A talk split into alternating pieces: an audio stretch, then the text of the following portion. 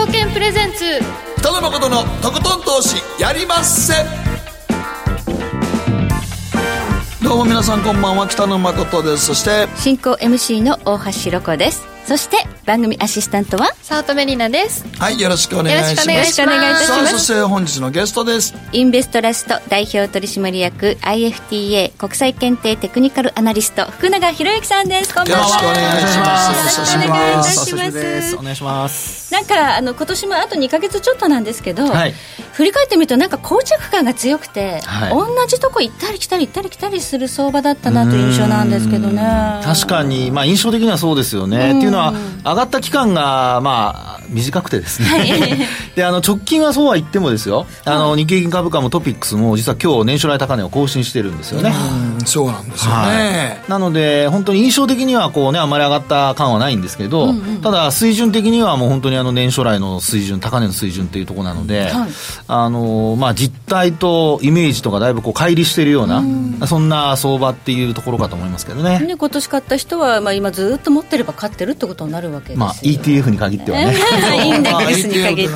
個別はいろいろはい。そうですね。まあ、個別に関してはちょっとまあね、はい。果たしてどうなんだっていうの結構多いですけど、まあ、今日はその辺をね、はい。じっくりとお話伺いたいと思いますが、福永さんですのでねチャートも皆さんにご覧いただきながらお話しいただきたいと思います。はい。そして後半は総実総合研究所調査グループ研究員安田佐和子さんをお迎えいたしまして NBA の香港民主化デモ支援ツイートに見る複雑さを増す米中関係と。そういやまだあの米国のアメリカの下院でね、はい。あの香港のデモについて、まあ、人権法案を可決するっていうのは、まあ、だ多分上院も上がってええ。あとはどうなっていくんやろってことですけど、僕もあれちょっと安田さんに聞きたかったのはアメリカがあれをやったから言って一体どういう影響を与えるのか僕あんまりよく分からなかったんですよね。はい貿易だけじゃなくて人権にも踏み込むそう、まあ、あれ一番中国の一番ネックですね。そうですよねあの人権のこと一言われるの一番嫌なんで、中国は。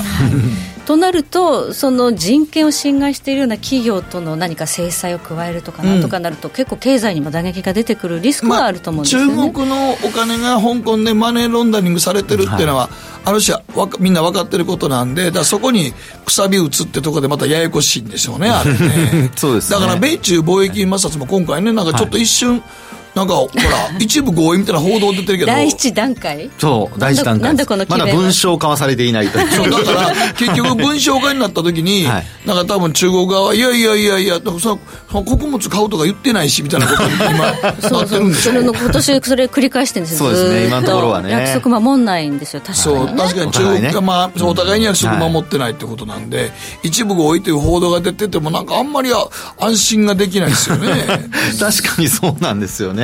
安心できないこといっぱいありますよね、ただあのリップサービスはお互いやっててですね、マーケットに対してですよ、あの今回も今週もですけどあの劉鶴副首相ですかね、はい。あの今アメリカとのあの、まあ、協議はうまくいっているんだとか、結構発信はしてるんですよ。そうなんですよ。だから、えお互いに発信はしてるんですけど、はい。じゃあ実際蓋開けてみたら合意してんのかで一部合意も まあ文書化してないって口言うたら口約束ですからそうそれでなんか署名する段階になってちゃぶでドーンってひっくり返すそうそう。いや、ねそんなん言ってないしみたいなことになってるから。すごい今不思議な状態になってますよね。はいはい。それでもマーケットは動いてます。はい、そして今週のテーマ。はい。あなたのお家や周りで代々伝わっていることやものありますか？ということで、えー昨日はね大変ねおめでたい。はい。はい、えー即位礼正殿の儀がございましたけれども、い。皆さんのお家で何か代々こう家訓があるとかね、ん。伝わっているものがあるとか、うちのスタッフには日本狼の剥製が代々伝わってまあ、ほんまかどうか分かりませんけど。のしようがないあるっていうね。来週ぐらい小脇にかけて持ってきてくれへんから怖い。でっかいでっかい。そこで見てみたいわ。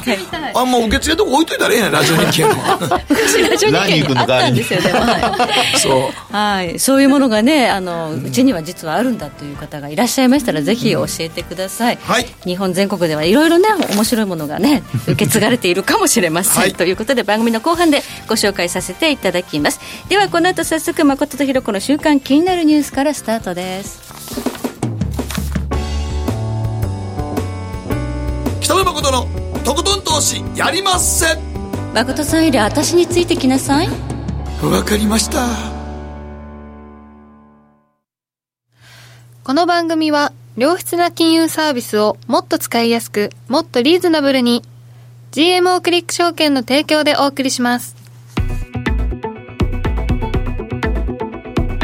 誠とひろこの週刊気になるニュース。さて、ここからは誠とひろこの週間気になるニュースです。今日一日のマーケットデータに加えまして、この一週間に起こった国内外の気になる政治経済ニューストピックなどをピックアップしてまいります。え今日の日経平均ですが、76円48銭高、22,625円38銭で取引を終了しました。え先ほど福永さんからもご指摘ありましたように、これは今年のはい新高値取った？そうです。年初来高値ということになりますね。あら。はい。あらってそんな、あの、なんかねあの、しないでくださいこう小動きですからね、76円高。しかも、あの、3区開けて、ものすごい勢いで上げた後、普通あの、3つ窓開いたら、売り迎えってよく、ねはい。格言にあるんで。あるんですけれども。あれ？上がるの？ね。そのまま、まあ、本当じわじわですけどね、はい数十円ずつ上がってるって感じですよね。はい。これ誰が買ったんですか？なんかこう、下髭ができて、こう、ぐぐぐぐっと引けにかけて。今日の引け間際ですね、あれ、はい。なんかそうですね。上がったんね。ええ。それまで、だから2時ぐらいまであんま冴えなくて。そうですそうですそうです。ぼちぼち、まあまあ、でもそんでもまあ、と思ったらぐーっと上げましたんで、午前中は本当にマイナスになる場面もあったりとかですね。すね。してましたもんね。はいうんで、まあ、あの、テキサル、テキサスインストゥルメンツのはい。業績が悪くて、はい。で、見通しも悪くて、はい。で、そこから、あの、朝方は、あの、日経平均採用銘柄でも、半導体関連が売られてですね、あー売らあの、弱かったんですよ。はいでも、先ほど、あの、北野さんおっしゃったように、引きにかけて、そしたらまた買い物が入って、で、あの、個別株で見ると、結構ね、あの、引け間際に商いがボーンって膨らんでる銘柄多いんですよね。主力株で。で、これは、まあ一部で言われているのは、まあやっぱり外国人はいが、あの、買い物を入れたのではないかと。いや、あの、買い戻しはもう多分ね、ほぼほぼあの3区の時に終わったと思うので、買い戻しではなくて、うん今まで今年年初からずっとはい。ヘッジファンド、日本株売り続けてましたんで、はい。それに日銀が ETF で買い物をやってたっていう 対抗で潰れなかっただけで、本来ならあれ日銀がやってなかったら、はい。多分もっと下がったと思うんですけど、うん。その辺が、まあ、下支えになって、で、結果的に、あの、まあ、3区開けて、どんどんどんと上がっていって、で、その後の、まあ、今日なんかの会話特に下髭つけてるんですけど、商いも結構、まあ、月曜日はね、あの、まあ、祝日との谷間だったので、まあちょうど、はい、ね商い薄かったんですけどね。まあ、今日は、あの、売買代金でも2兆1000億円超えてますし、はい。売買高でも11億株超えてるので、はい。まあ、そういう意味では、あの、買い戻しだけだと2兆円に届かないことが多いんですよ。はい。ですから、あの、こ今日のようにですね、まあ、1日休みがあったとはいえ、商いが2兆円超えて11億株も超えてるってことは、大型株も、あと中小型株も、まあ、同時に買われてると。なので、買い戻しよりは、どちらかというと、まあ、少しである可能性はあるんですけど、まあ、新規の買いが入ったのではないかなというのが考え買いっていうのはられますね。嬉しいですよね。いや、嬉しい。確かに、まあ、買い戻嬉ししとね、はい説明されることが多かった今年そうですねだから。今日だけちょっとなんか、まあよくわからないんですけども、なんか実需の買いが入ってんのか、に日日銀ではないと思うので、まあそうですね、はい。今日は、ね。日銀は下がったら買いに来ますけど、今日みたいに普通の日はそんなに買いに来ないので、ただまあ、年末にかけてまだ2兆円ぐらい余ってますよね。はい。ETF の枠そうですですね。そう考えると、日経平均が、枠、まあ2兆円使い切るか、使い切るのあれ使わなあかんのあれ。下がるんだったら買えるメドにっていうだけなので、そうや、使い切らなくて使い切らんでめえよね。そうです、そうですそうです。あ単年度予算じゃないねんから、別に。まあ、下がればね、支えようという動きが出てくるでしょうけど、下がらないんだったら別に使わなくてもいいそうです使わなくてもいいでしょうねあとは支えになりますからね。はい。残ってるってことでね。はい。まあ、本格的にここから企業決算ね、はい業績相場始まるという中で、あんまりその業績に期待があるというふうにでも思えないんですけど、ね、そこなんですけど、マーケットは結構やっぱり先取りして売ってた感があるので、先に。はい。なので、まあ今日もあの日本電産が引け後に決算発表をしてるんですよね。ええで、下方修正してるんですけど、はいあの、マーケットの反応といいましょうか、まあその後のあいろんな方の、あの、まあ感想とか意見を見てると、意外とやっぱ前向きなんですよ。ほうあの、そろそろ底入れするんじゃない半導体はね、なんか1年半ダメだったのが最近ガーッと戻ってきて。うんもうだから、時期的にもうぼちぼち底入れじゃないかとかね。そうですね。ひょっとしたらだから、まあまあ、あの、言うても世界中でこんだけ緩和してるわけですから、マイナス金利もやってるわけですから、そういう意味では資金ダブついてるので、多分年末にかけてちょっと、はいなんか、あの、買いに来るんじゃないですか。いや、運用成績のこと考えたら、やっぱぼちぼち。まあ、積極的に行かないとっていう行かないとっていうのは、あと2かヶ月ちょっとですからね。ね今年のこのね、あの、レンジのトレーディング相場で勝てなかった人たくさんいると思うので、確かに。はい。まあ、年末の期末決算に向けては、ちょっとここ、勝負かけるってとこは出てくるかもしれないですね、海外勢でもね。はいえそして海外株です。ニューヨークダウ。昨日は39ドル54セント安。26,788ドル10セントでしたが、現在、えーオープンしましたニューヨーク市場、ダウ平均69ドル高ということで、今日は少し強含みです。まあ、業績相場始まるという中で、まあ、ダウとか SP500 とか、この辺見てましても、最高値取りに行っても不思議はない値位置にまたいるんですよね。これはやっぱりあれですよね、あの今月末に FOMC ありますけど、はい。まあやっぱりあの緩和期待というんですかね、えー利下げ期待というのがやっぱ支えているのと、それからあと、先週発表されました、やっぱ小売りの売上高だとかですね、この辺がマイナスに転じてたりだとか。よくなかったですねよくなかったですね。がはいですから、そこからですね、やっぱり、あの、利下げの幅、まあ、これについても多少期待する向きがあったりだとか。なので、まあ、株価の方は、あの、しっかりしているという状況になっているのかなとは思われますけどね。ちょうど1週間後、FOMC で、まあ、9月の FOMC ではもう年内打ち止めかもみたいなね、見方もあったのに、ガガガガッとね、はい10月やるみたいな話が出てきてますので、はいそれが今、サポートそうですね、してるとサポート。してるってことになってる形ですね。はい。じゃあ、りなちゃん。はい、えー今週のニュースなんですがナンバー登録か公道を走れる電動キックスケーターに注目というニュースな電動んです。キックスケーター。はい。あキックボードでもなんか良さそうなんです。けどああ、はい、ははい。い。あれの、あちょっと、要はモニ、電動がついてて動くやつで、はい。あ、つまり公道を走れるってことは、はい。ナンバープレートを取るわけか。そうなんです。えー一応あの原付としての扱いで 免許が必要なんですけど、あと保険とヘルメットとそしてあのナンバープレートが必要で時速最大20キロで走るそうなんです。20キロ？いや、20キロ20キで。ロって、あのね、あの、原付が基本30キロまでなんですよ、法定速度はね。でそれより10キロ遅いんですけど、はい。はい今日ですか？いや、あの20、20キロっていうスピードが、どれぐらいかってあんま分かっておられないと思いますが、んないですね。あの、フルマラソンの男子のトップスピードが大体それぐらいなんですよ、ずっと。だって40 42.195キロ2時間ちょっとですから、大体20キロで走ってる計あ算なんですよそう。ですね。でも、よくあの、フルマラソン走ってるとこの、とこを、あの、歩道のとこで、あの、中学生ぐらいが、あの、ママチャリで一生懸命、じゃあチャリンコでこいで、なんとか抜かそうとして、す過ぎ去っていきますよね。よくある、ある。走ってる走ってる。なんか、並んで。旗振って、旗振ってる後ろで、中学生ぐらいが全力で、あの、チャリンコで走ってきて、見えなくなりますよね。ただ、自転車の全力でこいでも、大体、ま、もう、まあ、あの、ロードサイクルとか別ですよ。普通のママチャリぐらいだったら、まあ、実測頑張っても12、3キロか15キロぐらいですね。ああ、じゃあそれよりは早いってことなんですね。早いんですが、ただ一番怖いのは、ドライブ、普通の車乗ってるドライバーさんとかバイク乗ってる人たちが取ったら、もうむき出しで、そんな、体だけ一本だけ走ってるやつは、車、ウイン、これぶあウインカーとかつけんねやろうけど、はい結構、はい。ミラーとクラクションあと、まあそうですね前照灯などなど。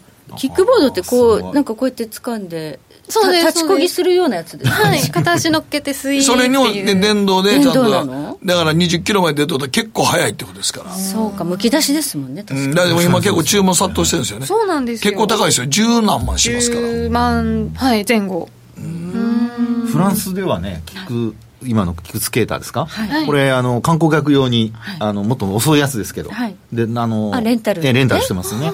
はそういう感じで使うのはいいですけど、日常使いで使う人い。っぱいこれから増えるってこと、増えるかもしれない増えるかもしれないってことですね。あーじゃあちょっと、ドライバーも気をつけなきゃいけないですね。い。やでもね、車道を走るわけです僕的僕的には、まあでもいや、歩道を走るわけにいかんでしょうから、電電動ですけどね、だから車道でしょうけど、まあ結構これ、また事故増えると思いますけどね。ですよね。自転車ともなんか競合しそうですけどそう、自転車も、自転車も抜かれるときね、自転車より速いわけですから。だからもう、だからややこしいですよ。ただでさえ、ただでさえ自転車も結構問題多いって言われてるのに、これ、いつから解禁なの？もう解禁になっあ一応今注文でそれがもうあの思いのほか殺到しているそうで、一応あの年明けには届くようにしたいとのことなんですよね、はい、じゃあ来年からは電動キックボード、はい。走ってる方がいるかもしれない。増えると。増える。いうことですね。怖いわ。怖いです。ますます怖いわ。皆さん安全運転を心がけてください、はい、えー、以上ここまで、えー、誠とひろ子の週間気になるニュースでした。北野誠のとことん投資やりまっせ。やりまっせって何語ですか？さあ。バカモン。お前は周りが見えてないまた怒られちゃったよ。部長の前歯に。自分からするな。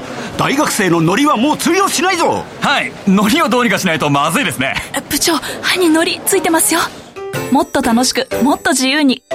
GMO クリック証券。エミさん。どうしたの？僕最近考えてしまうんです。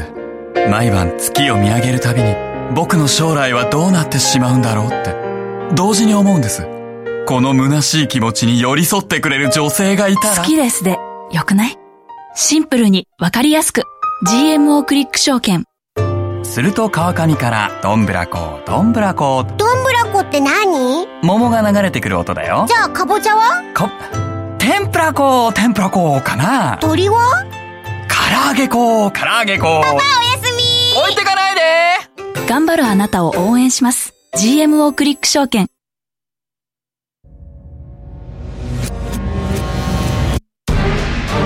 北野誠のとことん投資やりまっせ。誠さんより私についてきなさい。わかりましたさて、ここからはマーケットフロントラインです。改めまして、インベストラスト代表取締役、IFTA 国際検定テクニカルアナリスト、福永博之さんです。よろしくお願いいたします。はい、ます動かない相場が動くとき、動かない相場で動いているもの何というのが今日のテーマですけれども、ちょっとね、今、日経平均のチャート、私、はい、こういうチャートだと売りたくなっちゃう人多いんじゃないの？っていうか、私も売りたいななんて気持ちになっちゃうチャートなんだけど、はい、売っちゃだめですよっていうので、ちょっとご覧いただきましょう。うはい。はい。あのー、これですね、おそらく皆さん目が向いてるのは上髭じゃないかと思うんですよ。そうですね。はい。ね。はい、それからあと、先ほどお話しあったの、三空もそうですよね。そうですよ。ポンポンポンって窓が開いてね。えーで、そういう時は、あのー、一番気をつけないといけないのが、はい、上昇トレンドが続いてるか続いてないかっていうとこなんですよ。はい。で、あの、トレンドで見ると、まあ、ボリンジャーバンドが一番、あの、要は、えー、帰りができてもですね、はい、その帰りについていってくれるチャートになるので、はあ、なので、ボリンジャーバンドを使ってるんですけど、はい、ちょうどあの、プラス2シグマ上向いてるところで、まあ、株価はちょうど止まってる感じですよね。はい、で、そういう形で、あの、上向きのプラス2シグマに上昇を、まあ、ついていくような形になってますので、はい、まあ、こういう時はですね、売ると、意外と踏み上げられちゃう。おっと危ないですね。危ないです。あのー、ひろこさん。はい。新高値取った時は、売ってはダメなんですよ。そうですね。3区、三区はね、売り迎えて一応ね、あの、格言であったんで。そうそう。あの、まあ、でも3区にあの、売り、売り迎えじゃなくて、買いなしなんですよ、ね。ああ、3区に買いなし。私、売り迎えその先を行きたがっちゃって。3区に売り迎えとはないですよ。そうですね。うん。そうでした。まあ、そういうですね。じゃあこれ、じゃあバンドがこう、ぐわーって広がってって。そうです、そうです。はい。で、こういう時は、いわゆるあの、まあ、えー、狭くなってから広がるパターンですね。で狭くなるのがこうスクイーズというパターンではい、で、そこから広がるのはエクスパンションといってですね、はい、あの、要は、ボラティリティが上がってますよと。とね。はい、で、上下上がってますよってことを示してるんですよね。で、そのボラティリティが上がってる中の上にいるってことは、それだけ、あの、トレンド、上昇トレンド、まあ、勢いが、まあ、強いと。あるいはトレンドに沿って動いているというふうに考えた方がいいということにはなるかと思います。なるほど。はい、じゃあ、ここはもう、売ると踏まれる確率、まあ、可能性があるということで気をつけたいということですね。ちょ、あの、何でもそうですけど、うん、皆さんちょっとよく間違うのは、あの、はい、どんな株価でも、チャートでもそうですけど、チャートの中で新高値取った時意外と売りに行く人おるんですけど、うんうん、新高値取っていった時は逆に言うと買わなダメなんですよ。そうですね。つまり、あの、新高値取ったってことはそこまで売ってた人らがもう終わったということなんですよ、ね、そうですね。はい。うん。ただまあそこで騙される騙しもあるんですけど、でも売りに行く方はちょっと危険です。確かに。まああのね、あの、チャートでこうやって説明されるとなるほどと思うんですけど、こうファンダメンタル的には、ブレグジットだってもうなんかダメそうだし、米中だってまだ署名してないし、とか、結構ね、ネガティブなファクターはあちこちに地雷のように。そうです。あの、景気減速も今ね、そうですね。結構ささやかれてますからね。アメリカも日本もね。はい。となるとね、心配だなって言って、こう、弱気になる声も結構、あります。ね、そうですね。ただ、あの、今このように値を保ってる状況の時には売っちゃダメで、はいで、あとは、こう、まあ、仮に反落した場合、その場合でも、あの、上向きのプラス1シグマ、まあ、5本線でいうところの真ん中のお上から2本目の線になりますかね。はいまあ、そこをですね、あの、まあ、サポートにして上昇するときは、はいその時もやっぱ売っちゃダメ。じゃあもう、おしめだと思って、1シグマで止まるなら、ここから買っていくと。そうです。そういう、それが、あの、トレンドに乗っかるという、まあ、一番の方策ということにはなりますね。はい。はい今日新高値、1年ぶりの高値ということですね、2万えーいや、あのね、日経平均はね、3日、三日3営業日連続の高値更新なんですよそうですか。はい。なので、ただ、あの、今、超えてない高値というのが、昨年の12月3日の、えー取引時間中の高値で22,685円だったと思うんですけど、はいこれが高値なんですよ。はいで今日ザラバ中まだ抜けてないので、これまで抜けてくると、もうあと高値は、はい昨年10月2日のはい2万4000円台。へえ。そこまでありません。ということになるので、結構もう上値バーンと軽くなっちゃうわけですね。軽くなる可能性あります。なので、まあ、崩れて、プラス1シグマ割り込むとダメなんですけど、あの、プラス1シグマ上までですね、はいえー一応上昇トレンドの範囲内だというふうに考えた方がいいのではないかというところですね。はい。結構ね、弱気で見てる方多かったんですけど、だいぶ風向きが変わってるんですね。そうですね、風向きは日本、日経平均に関してはもう特に変わってますね。この、だから、あのね、3区を開けた後に、僕も、ああ、どっちみちそんな、ファンダメンタルがそんな強い感じしないので、売りに向かうの、売ってくるのかなとか、売られるのかなと思ったんですけど、意外とこんな感じな動き見てると、高値圏でずっと下がんないそう、下がらないってことは、ひょっとしたら、なんか買い、今日、今日思ったんですけど、買い向かう向きが来てるんじゃねえかなと思って。来てたんですねそうですね。そうなんです、そうなんです。引け間際に、やっぱりそういう人って、悟られないように、引け間際に買うんですよ。いやらしいですね。えーニューヨークダウンのラスト30分と同じだね。もっと来てよ、ね、大胆に。もっとねもっと見せてよってそうそう、本当に。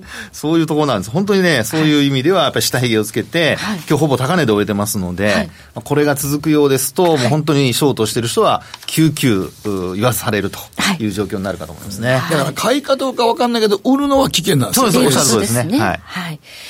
これじゃあ、アメリカの株もはい上がるってことでいいんですか、日本株だけが上がるなんて、そんなことあるんですか？あああるんですよ。あるんですね。チャート的にはですね、あの、もう一枚のチャートをご覧いただくと、はいこれ同じボリンジャーバンドで、あの、まあ、お見せしてるんですけど、これあの、下向きに転じてるんですよね。あはいあ、ダウは良くないんですね。これダウ平均ですね。ええで、あの、プラス1シグマ、こう下向きになってましてで、これがやっぱ上値の抵抗になってるんですよね。ですから、あの、ニューヨークダウに関しては、このプラス1シグマ上抜けるのと同時に、先ほど見ていただいたように、こう、スクイーズからエクスエクスパンションっていうふうに、はい狭くなって広がるっていうようなパターンにならないと、はい。あの、ボラが上がらないんですよね。ですからそうならないと、やっぱり上の方向にドンと弾みがつかないので、はい。今のニューヨーク、今晩もですね、特に、はい。あの、まあ、20日とか25日移動平均線割るようなことになりますと、ダウの方はちょっと危険。あそうですか、はい。確かに今年あの米株はガーッと上がっていくけど日経平均ついていかなくてその鞘はずいぶん開いてるんですよね。そうですね。はい。ということはこの鞘が閉じる方向の修正がこれから来るかもしれないと。となると、日経平均がまあ上昇だとすればダウが少しこう少し落ちてくる。落ちるってはい、そういうこともあるんです。考えられる。はい、まあ、チャートから見ると確かにこれは元気がないチャートですよね。そうですね。元気が。元気がない。今ちょうどあの、はい。もう、ニューヨークダウンも今ちょうどだから、この、下落なんか、こう、上昇戻るのかどうかの瀬戸際のとこですもんね。そうですね。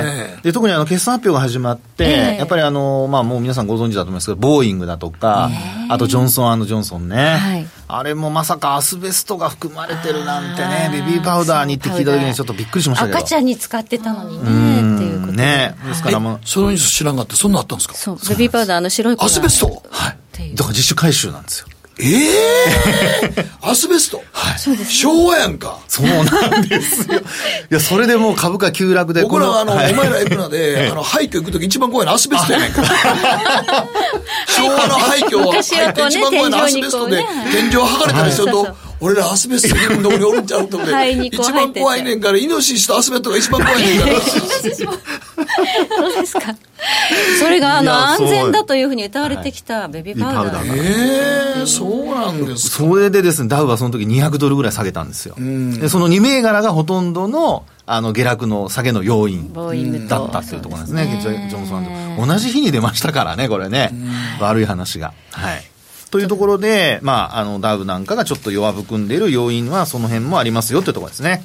はい。ということで、ちょっとね、米株がまあ修正で、日本株が見直しというようなことが年末に向けてあるかもしれないという話なんですが、えで為替市場を見ましても、今年はあのドル円相場のレンジがね、8円ぐらい、え。8ぐらいですね。高値安値が。この、こんな1年で8円ぐらいって、なかなか、10円っていうのはまだあったけど去年一昨年10円10ぐらい円やったけど、8円ってもっと動いてないってことやね。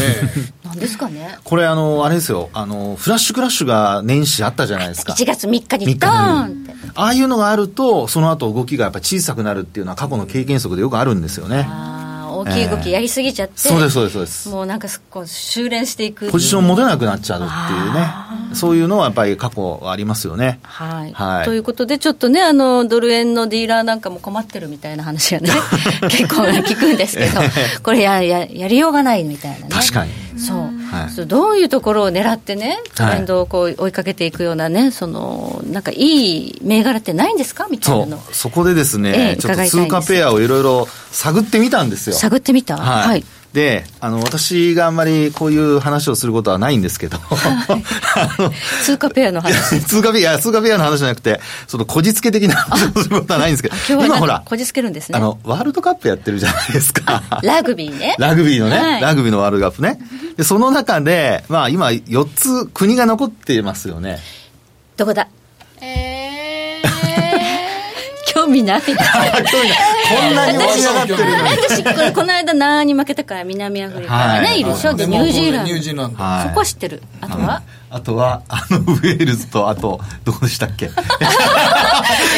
イングランド、イングランド、イングランド、イングランド、イングランド、イングランド。俺イングランド忘れました。僕、僕ウェールズなんか忘れてました。ウェールズとイングランド。ねイギリスまあ、イギリスですから、両方とも。そうねまあまあ、両方ともね。はい。ということでですね、あの、この国々を見て、あの、皆さん思い出すのは、やっぱり通貨じゃないですか。ああ、なるほど。ええそういう発想で。なかなかこじつけですけど。なかなかの、なかなかの。でもこれがちょっとね、今、ニュージーランドが快進撃、まあ、強い国ですから、もともと。でも今、ニュージーランドが上がってるんですね。そうなんですそうなんです通貨が。えーこれね、あの、チャート見ていただくと、これね、ニュージーランドドルは上がってないんですよ。ところが、ニュージーランド円、9円を見ていただくと、これ右肩上がりになってるん対ですね。円で、クロス対円で。クロス円で見るということですね。そうなんです、そうなんです。はい。はい。でですね、これちょっと冷やしのチャート出てるようだったらちょっと見ていただくと面白いんですけど、はい。えーこちらはですね、あの、8月の26日に66円という安値つけてるんですよね。はい。でそこから10月の2日にも66円90銭台つけてるんですけど、はい。その間に9月の12日、はい。ここで69円の66銭というのをつけてるんですが、はい。今回22日、はい。これあの祝日だった日ですけど、この日に69円の94銭まで上がっていてですね、はい。なんとあの、まあ、3円から4円ぐらいはい。水準が切り上がってきていてですね、はい。安値切り上げ、高値切り上げ、おおこの9月の高値をはい抜けたんだ。抜けてきてるっていう状況なんですよ。はい。で、その前の高値見ると73円まで、7月の20、えー22日ですかね。はいそのあたりまでですね、あの、節らしい節がないんです。本当だ。しこりがないということですね。そういうことです。となると、あの、意外や意外、はい。あの、ニュージーランド、まあ、ワールドカップた勝つかどうかわかりませんけど、い。や、でもこれ見てたら、なんかダブルボトム打って、あはい。ボリバンが上に行って広がりかけてる、バンドウォーク仕掛けてるってことはそうですそうですまだ上ありますね。そうなんですあこれは面白い。で今日も下髭をつけてですね、今今日の高値圏なんですよね。そうなんですよね。えそう。で、毎週1回、あの、ラグビーの試合が行われているので、はい。次、あの、準決勝でもし勝って、はい。決勝行くとなると、はいこれ、9円じゃないですか、はい日本人の方がですね、はいあ、ニュージーランド行ってみたいわと。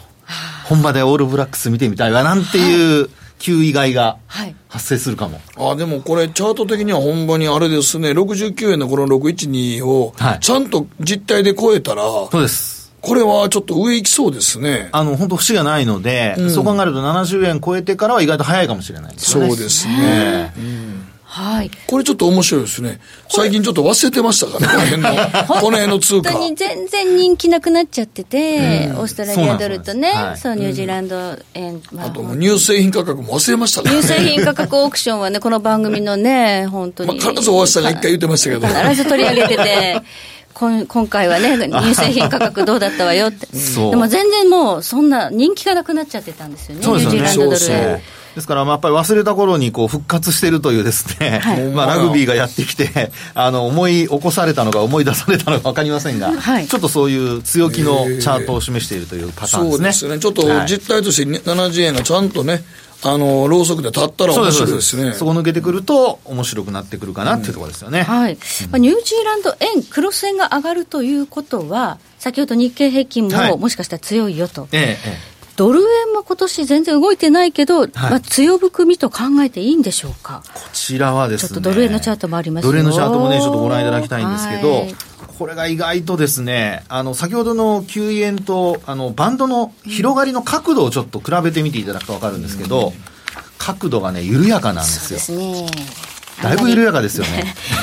太いね。太いんですよ。うん太いまま。ボリンジャー太い。そう、ちょっと緩慢な太さですかね。はい。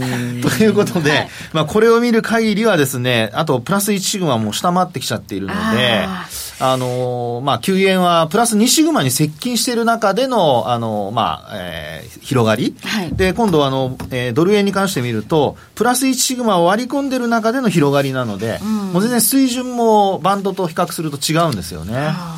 ですからやっぱりちょっとドル円は、まあ、強含むというよりは、まあ、9位だけがちょっと得意な動きで、えーまあやっぱりラグビーはいですか、じゃあ。ラかな まあ、ちょっとそれわからないですけど。ラグビーでもし言うならよ、はい残ってるイギリスのポンドは？あポンドもですねこれ、あの、まあ、ブレグジットかんはい絡みということで見ますもと、うね、はい。毎日毎日連日何がどうなるのか、ヘッドラインでね、大変なんですけど。これをボリンジャーバンドで見るとですね、はい。あのポンド円ですよ、はい。こちらもポンド円で見てみるとすごくやっぱりあおのー。バンドの広がりが結構急角度で広がってるんですよね。ダイナミックな動きになってますね。はい、ただただ。あの、広がってるんですけど、はい。やっぱりプラス1シグマのところまで今落ちてきているので、はい。このプラス1シグマ上で止まれないとなると、今もう140円ちょっと割り込んでるじゃないですか。はい。なので、まあ、このまま140円台、もう一回あの取り返さないと、回復しないと、はい。えー、141円は抜けられないかもねというところですかね。やっぱりね、昨日イギリスの議会がええ否決しちゃいましたから。はいそれありますねはい。10月31日の、まあ、ごあんだけ最後わーわー言ったらまた議会否決してる。やる気あんのかよ、つら。ほんまに。そうですよね。ここから考えられるブレグジットのシナリオっていうのは、やはり EU 側にこう延長をそうですねはい、許可してもらって、え今度は1も月う、またもう31 10日。月30日、ハードはないよね、もうこうなったら。まあ、延長を申請してますので、はい。一応、うん。また半年ぐらい持たせたな。ということで、うん、3ヶ月か半年か。まあ、その間によってさ、国民投票やるかもしれんね。それも延期したら国民投票もっぺんやるかもしれんね。可能性は、あの、なきにしもあらず。ただ EU は認めないと思いますけどね。あとイギリスも、再投票はね。えー再投票はね、はい。議会も、あの、本当に認めるかどうかちょっと微妙だと思います。はい。で も認めんかどうすんのいや、もう普段もうからす今回、議議会が否決したってのもちょっと俺ありえへんな思ってもう。本当ですよね。まあでも31日はあと1週間ですので、そうやんねちょっとイギリスから出てくるヘッドラインリスクって結構大きいので、大きいと思いますちょっとポンド円で勝負するよりはええ、9円の方が面白い。まあ、安定的かなというふうには思いますけどね。はい、はいありがとうございます。来ましたえ福永さんに伺いました。以上、マーケットフロントラインでした。北野誠のとことん投資やりません GMO クリック証券の CFD では日本225や米国30など世界各国の主要な株価指数原油や金などの商品レバレッジ ETF リート ETF 外国株など世界中の金融資産を買いからも売りからも手数料無料で手軽に取引することができます。今まで気になっていた世界中のあの指数あの銘柄あの商品に投資ができます。パソコンからスマートフォンまで高性能なトレードツールも魅力。CFD も GMO クリック証券。GMO クリック証券株式会社は関東財務局長金賞第77号の金融商品取引業者です当社取扱いの金融商品のお取引にあたっては、価格変動などの理由により、投資元本を超える損失が発生することがあります。お取引をする際は、当社のホームページや契約締結前交付書面にて、手数料などの諸経費及びリスクについて十分ご確認ください。北野誠のとことん投資やりまっせ。やりまっせって何語ですか？さあマーケットのリアルということでございまして今日は。総実総合研究所調査グループ研究員安田紗子さんです。よろしくお願いします。よろしくお願いいたします。さあ今回のテーマですが。NBA の香港民主化デモ支援ツイートに見る複雑さを増す米中関係ということで、ちょっとタイトル長いですけど、ちょっと先ほど僕も言いましたがあのアメリカの下院でね、ははい。い香港の民主化のことについて、はい。あれアメリカがあれを決めて何がどうなるんですか？結局ですね、あの、やはり人権問題というのをフォーカスしているというところがポイントなんですけれども、あの、大橋さんもちらっとおっしゃってましたが、人権問題を侵害するような組織、人物に対しても制裁を科すという内容が盛り込まれているんですね。はいはいはいはい。あとはですね、その民間人に対して、えー使用されるような、いわゆるその軍用品といいますか、はい。そういうのも輸出しないような条項もまた別の法案で盛り込まれたりしているんですよ。そうですよね、はいだからまあ結局、まあ、中国が一番触れてもらいたくない人権問題。はいを触れたことで、まあ、中国はあれも内政干渉やって言い切ってますからね。テロだという言い方もね、していたりしますので。でこれは米中貿易協議に新たな火種をこうそうですね、そうなりかねないなというところが一つと、もう一つはやっぱりあの、アメリカの世論が非常に対中感情に対してネガティブになってきているところがありますので、そのあたりをまたこの NBA を通してお話ししていければと思います。はい。はい、まずこの NBA と中国の関係っていうのはかなりもう今実は密接な関係にありまして、はい、もう振り返れば1979年から NBA と中国って歴史があるんですよ。でピンポン外交から8年経った卓球のね。卓球のね、ははい。いあの中国のあー中国が要はその卓球の、えー選手権を投じして中国にその外国人選手を招聘していってで交流を生んだ、でもそこからキッシンジャー当時のね大統領補佐官が中国に渡り、72年のニクソンショックに至る中国訪問に至るわけですけれども、その礎はこのピンポン外交だったと、はい。それから8年後、はい。まあ、NBA のですねワシントンブレッツっていうチームが、中国の代表チームなどと、まあ、エキシビジョンマッチをしました。これが1979年。はいくしくもだから40周年記念なんですよね。はい、はいイレナちゃんまだ生まれてないんですね生まれてないですねはいはいとか言って ちなみにバスケットボールの発音は？バスケット、バスケット？バスケットボール？さっきリハーサルで発音が面白かったんですけど、ね、さっきねバスケット。バスケットボールとか言ってまバスしたよね。ケット言わないですね。言わないです。まあそんな感じで歴史が始まり、85年に有名な NBA のコミッショナーのデビッド・スターンが北京でビデオを持ち込んで放映権を獲得したりですが、何やかんやありましたと。はいで90年代はブルズの黄金時代でマイケル・ジョーダンやらデニス・ロードマンとか、はい有名な選手が出てきて、かなりえー NBA に人気が高まってくる頃に、中国でもさらに NBA というのは浸透していきまして、えー2002年のあヤオミンという選手がね、はいテキサスのチームに入りましたけれども、まあ、ロケッツなんですが、ヒューストンロケッツなんですけどね、まあ、そこに至ってさらに爆発的な人気に及ぶということになります。はい。で、もうそもそも中国ってですね、バスケ人気なんですよ。あの南米のサッカーみたいなイメージですかね。あの用具がなくてもスポーツができるというところで、はい。はい、じゃあもうあの野球だとバット買わなきゃとかグローブ買わなきゃとかねフットボールだったらとかあるけどバスケは割とカゴがあって走れば、なるほどあ靴があればっていう感じで、またサッカーに近いですよね。というところに非常に人気があっただからあのちょっとした公園にバスケットボールのゴールあったりしますもんね。そうですね日本ではそんな見かけないけど、結構海外の映画なんかでよくね、はい風景撮ったら出てくるもんね。出てきますよね。そ うそうそう。なんですよ。それでなんと、あの、今、中国の人口で14億人って言われてますけれども、はいあの、プレー人口、バスケットボールプレー人口って3億人っていう話が。えそんないや、これ中国バスケットボール協会の発表なんまあですよ。ちょっと、それ、それは広すぎるかなとは思いますがほんまかなで、2017年から18年、ちなみにその NBA については CCTV、中央、中国中央電子台が独占で試合放送してるんですけど、6億人が視聴してるっていうんですよ。いやーこれもスケールが。本当にとは思うんですけどね。6億人で、る。最近ですと、あの、はい。テンセントという、まあ、動画配信の会社がありますけど、はい。はい。そこでの登録者数で見ると、5億人見てるって話がありまして、桁違いなんですね。あーじゃあ中国市場っていうのはバカにできないですね。NBA というこのバスケットボール全くできません。の団体にしてみればね。はいはい。というわけで、2015年から、はい。い、あのいわゆる春節になりますと、はい。漢字の中国語の入ったユニフォームを着てプレーするようになるという、日本じゃあんまり考えられないんですけどね。で、この、まあ、良好な関係を続けてきた NBA、はい、まあ、全米プロバスケットボール協会と中国なんですが、はい、何が問題だったかというと、ヒューストン・ロケッツのゼネラルマネージャーが、ツイートツイートしちゃったんですよね。2枚目のページに行っていただきたいんですけれども、はい、あの、これゼロヘッジっていう金融情報からツイッター紹介してますが、もともとはファイトフォーフリーダムスタンドウィズ香港、はい、まあ、香港を支援しましょう、はい、自由を支援しましょうっていう話だったんですよ。はい、まあ、それをツイートしたところ、中国側から猛反発を受けました。で、結局ですね、10月10日からあエキシビジョンマッチ、NTBA のチームのエキシビジョンマッチする予定だったんですけども、はい、それの CCTV を放映しませんだったりですとか、スポンサー契約もそのエキシビジョンマッチ取り下げますですとか。すごいな、そこまで一気に一気に入りましたね。あの、選手との契約公開もちょっと今断念するって言ったりですとか、もうあからさまですね。はい。で、謝っちゃっで NBA 側は一旦謝りましたと,、はい、ということなんですけど、ええ。ー、今でもまだその紛争の種は残ってまして、はい、でもこれ NBA 側が謝った時に、うん、アメリカの自体の国の反応はどうやったんですか？もうこれがまた大バッシングですね。あ NBA に。NBA に対してアメリカ人が何をやってるんだと。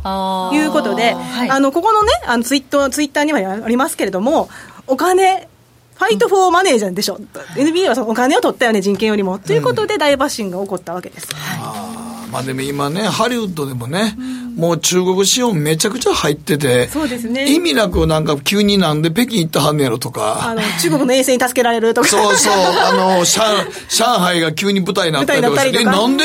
なんでここで上海出てきたとか思うんですあれやっぱり中国資本入ってますからね。ハリウッドにもね。そうなんですよ。スポーツ界もそうだということあからさまだというそうそう、だからなんかもう主役の何人かのうちの一人は中国人の女性やったり、中国人の男性が入ってますもん、役者さんでね。はいまあ、そのね、マネーが入ってくるということで、まあ、バーターですよね。バーターになってしまうわけですよ。すだからそれはあの結局映画の公開化って、今まで東京に必ず来てたが、もういきなり北京、上海って日本、東京に来なくなってる場合も多いじゃないですか。市場が縮小しちゃってるからやっぱり、やっぱりマネーの力なんですよ。14億人の力っていうことですよね。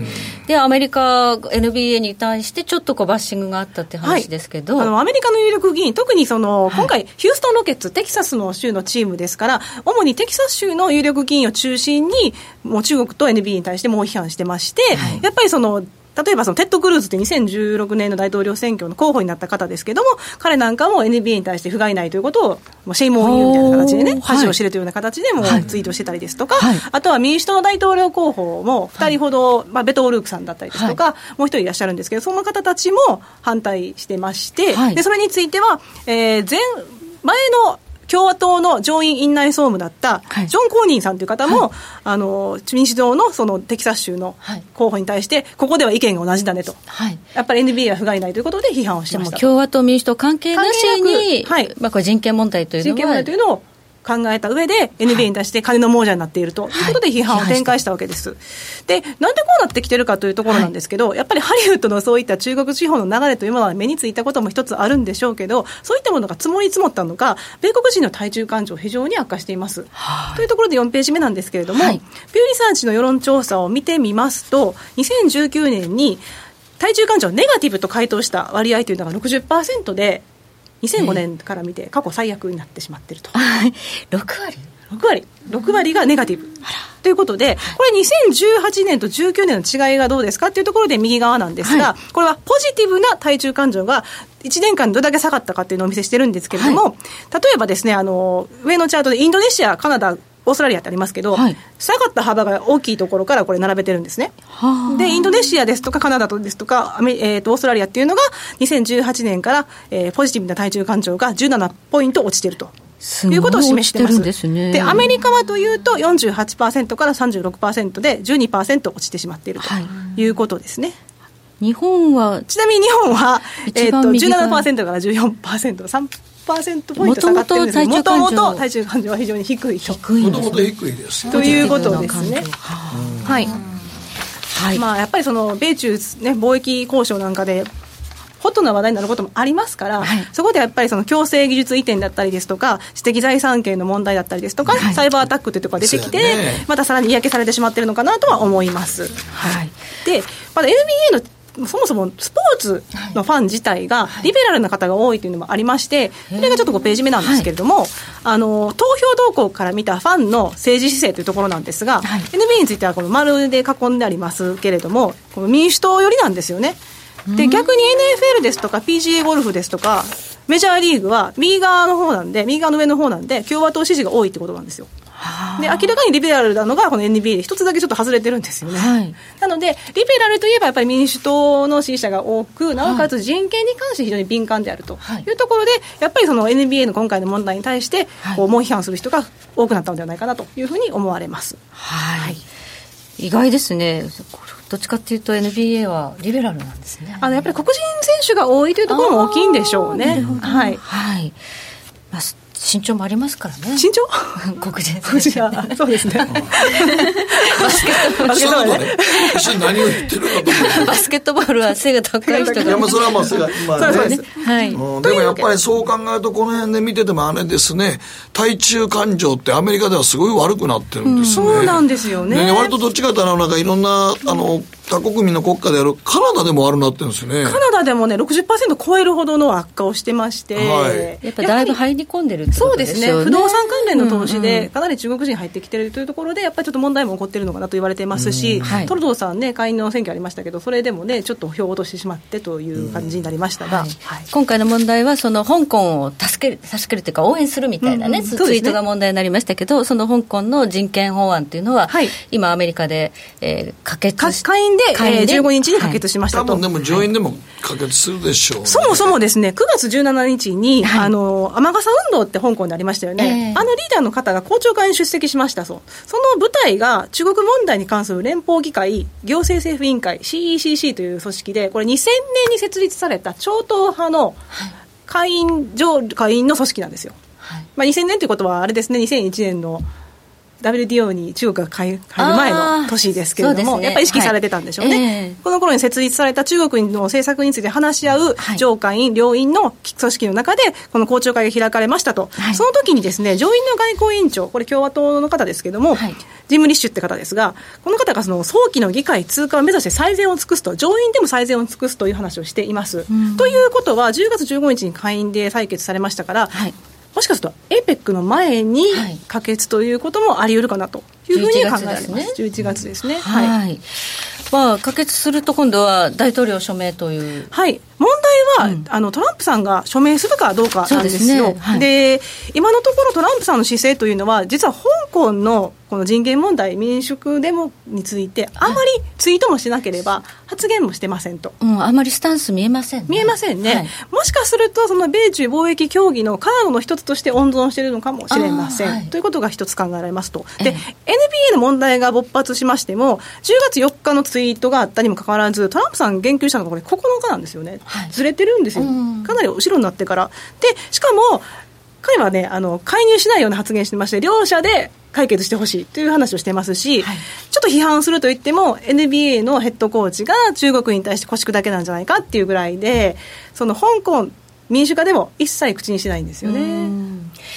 これはでもカードにはなりますよね。そうなんですよね。アメリカとしてはね。はい、で香港人権民主主義法案の骨子というのが、はい。基本的にその一国二制度を中国が遵守しているかどうかっていうのを、まあ、検証していく、しかも毎年検証する、はいそして先ほど申し上げたようなその制裁なんかの措置も考えると、含むと、それから関税の優遇措置っていうのも妥当性を判断していくというところで、まあ、中国にとっては致しかゆしというところがあるわけですよね。これね、あの中国マネー、香港にかなり行ってロンダリングしてますからね、絶対に。で。面白いのが今、香港の米国債の、えー購入額ですけど、過去最高更新してるんですよね、中国は取り崩してますが、香港は積み増しているということで、はい、はい、じゃあこれどうなっていくんでしょうか？ということで米中貿易交渉協議そのものもまだ証明されていない第一段階の合意というままなんですけど、ままなんですけど、これ、もしですね、はい。その APEC の前に上院が可決したときに、トランプさんどうするかというのが考えられますけど、ええ。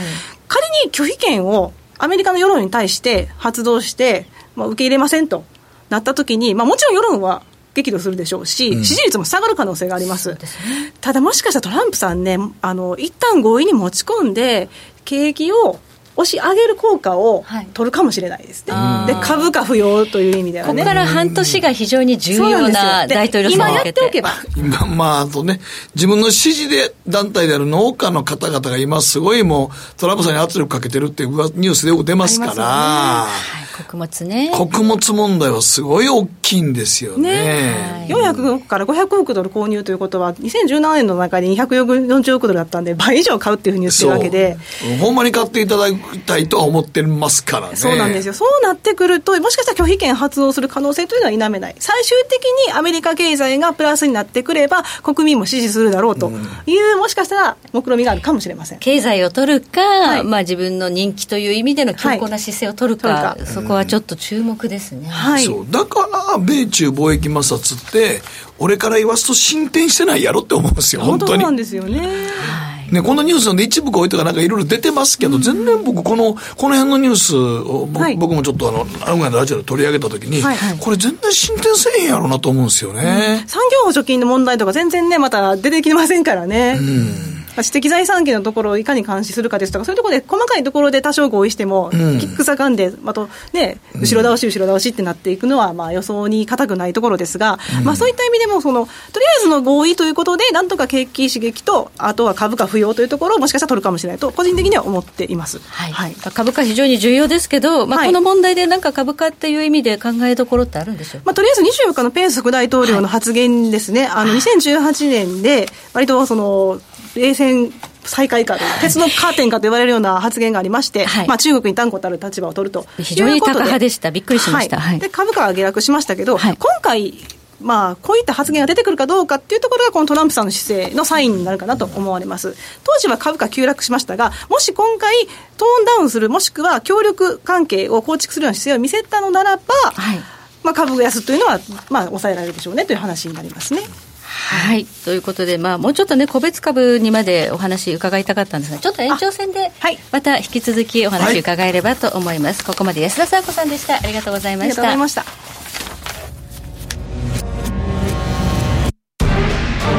北野誠のとことん投資やりまっせ誠さんより私についてきなさい。わかりました。占えましたぞあなたの未来。えどんな？あなたは努力次第で大きな成功を収めます。ただし野菜中心の食事と早寝早起き適度な運動をして健康なんだよ。母ちゃんのセリフと一緒じゃん。未来は自分で切り開く。株式 FX は GMO クリック証券。あらっしゃいご注文どうぞ。うーんと大盛りラーメンにトッピングでチャーシューコーンメンマ海苔それに味玉白髪ネギね。あバターとワカメも。全部のせ一丁。シンプルにわかりやすく。株式 FX は GMO クリック証券。ねえ先生好きって10回言って。それ10回クイズでしょ。いいから。じゃあ好き好き好き好き好き好き好き好き好き好き。僕も先生好き。え？もう。思わず笑みがこぼれる。株式 FX は GMO クリック証券。さてここからは皆さんからいただいた投稿を紹介していきます。今日のテーマあなたの家や周りで代々伝わっているものは？はい、えー、小太郎さんから代々続いているのはシンプルに実家です。20年前夏休みに午前をばあちゃんと過ごす時間があった時我が家のルーツをよく話してくれました、うん、熊本の実家は西南戦争で。すごいな。西郷隆盛さんですね、はいはい、明治10年家が焼けてしまいひいひいおばあちゃんが嫁入りの時に所有している山の木を伐採して使って今の実家を建てたそうです。なので実家はすでに百数十年もの代では受け継がれてますが地震台風でもうすでに限界を超えております長男としては継がなければと思ってますが私は他県で公務員になってしまってます。代々続けるって難しいですねと。やっぱ100年も経てばね、うん、それはねあのいろいろ補修補強も必要だとね木造人生100年時代ですよね、なんかこれからはなんか何を言って何を言ってんすか？いつもとカラー違いますよねでもなんか菅さんがそれでね。いやまあでもネタですけどね。100年持つ建物というか不動産をどうのこうのってなんか国策でやるって話がね、ね、ありましたけどね。はい、はい、はい、えーちらウルトラゾーンさんからでうちには代々受け継がれているものはないのですがうちの実家のある町では伝統工芸として筆作りが受け継がれています。あ広島かな？はい実家は広島県。熊野？熊野筆は私も使ってますよ、そういうことですね。なるほど。メイクあ筆書道じゃなくて。そっちかなるほどです。なるほどなるほど。あの一時期は全国の筆の8割近くを作っていたとかなんとか。えー、そうなんですか？そうなんですか？町には筆会館や筆筆神社というのもあって化粧筆なんかでも有名と。高いのよ熊田筆ってえー、そうなんですね。何が違うんですか、まあ、すごくこう綺麗に乗るムラなく。いい文化ですよ。いい文化これ外国の方にねプレゼントしても確かに。そうですよね。喜ばれるのは日本のそうやね。言われてみればそうですね。はい、はい、素晴らしいです 続いては監督インタビューすらなかった日本シリーズ中継さんからいただきました。うちの家系は代々医者だったんですが、えー、僕の親父が残念ながら医学部に行く頭脳に全く足りずまた僕自身も親父の遺伝子を受け継いでしまって医者なんか到底なれませんでした。その親父に代わって親父の妹であるおばが医者になって実家を継いだのですがそのおばが東京に遊びに来た時某大学のキャンパスの前でしみじみとあんたたち親子がもっと頭が良かったら私はこの大学に来てたくさん合コンしてたのにとつぶやいていたのを聞いてちょっと申し訳ないけど なりました。すいません。今合コン以上に素晴らしいねライフを謳歌していることでしょう。ね女医さん女医さんですから。女医さんですからね素晴らしいですよね、ね、クリニックか医院があるのかもしれないですしね、ね、はい頑張ってください。おねおばさんがということ。で時計の針は11時26分になります。北野誠のとことん投資やりまっせ。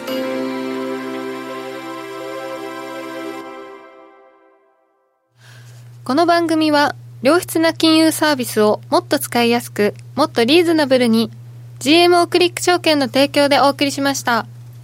はい、えー、注目スケジュールですね。はい。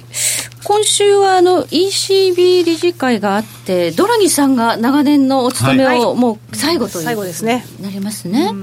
ラガルドさんが次ね、引き継がれますけども、女性リーダーでございます。ラガルドさん。はいまあ、前回9月 ECB 理事会満額回答ともいえる 追加緩和を発表してますので今回は？何もおそらくはない、まあ、その緩和余地を残すというような形でラガルドさんに前情をするということなんでしょうね、はい、ラガルドさんハト派ですから一応。はい、はい、緩和もっともっと踏み込む、はい、踏み込む？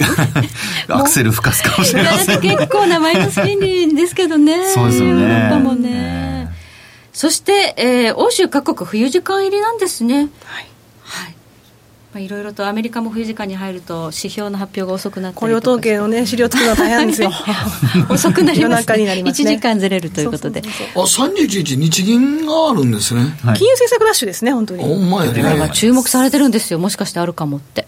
マイナス金利の深掘りなんか一部そんなニュース出てましたけど、ね、いやそんなことしたらもう地方銀行全部潰れるよ、うん、それでなくても皆さん今あのなんかどんどんどんどん ATM 減っていて。ATM のね両替の話とか、ね、両替機ももう両替機もおかん言うて。なんかだいぶコストカットしてるみたいな、ね、いやもうめちゃくちゃしてますよ、うん、はいという引き出すだけで手数料取られますからね。そうですね。そうですよ、だからみんなあのタンス預金になっちゃってね、それはそれでね。みずほ銀行まだ発表しましたけど来年かな、あのみずほ銀行の口座から口座に移動させてるだけでも手数料取るって言ってました振り返ればアウト。すごい金額になるんですね。本当ですか。しかもそれも110円やったから220円するとか倍じゃないですか。倍ですよいきなりじゃあちょっと日銀は銀行配慮もねしなきゃいけない中で。これ以上はちょっと無理やと思いますけどね僕マイナス金利のあとまだどこも景気後退入り次第の中でちょっと日銀がねあまり球を使い尽くすのもとも、ね、そうそう僕もそう思う、うん、はいということででもね来週木曜日ですから、まあ、この番組の翌日ということで注目です。注目ですね。はい、はい、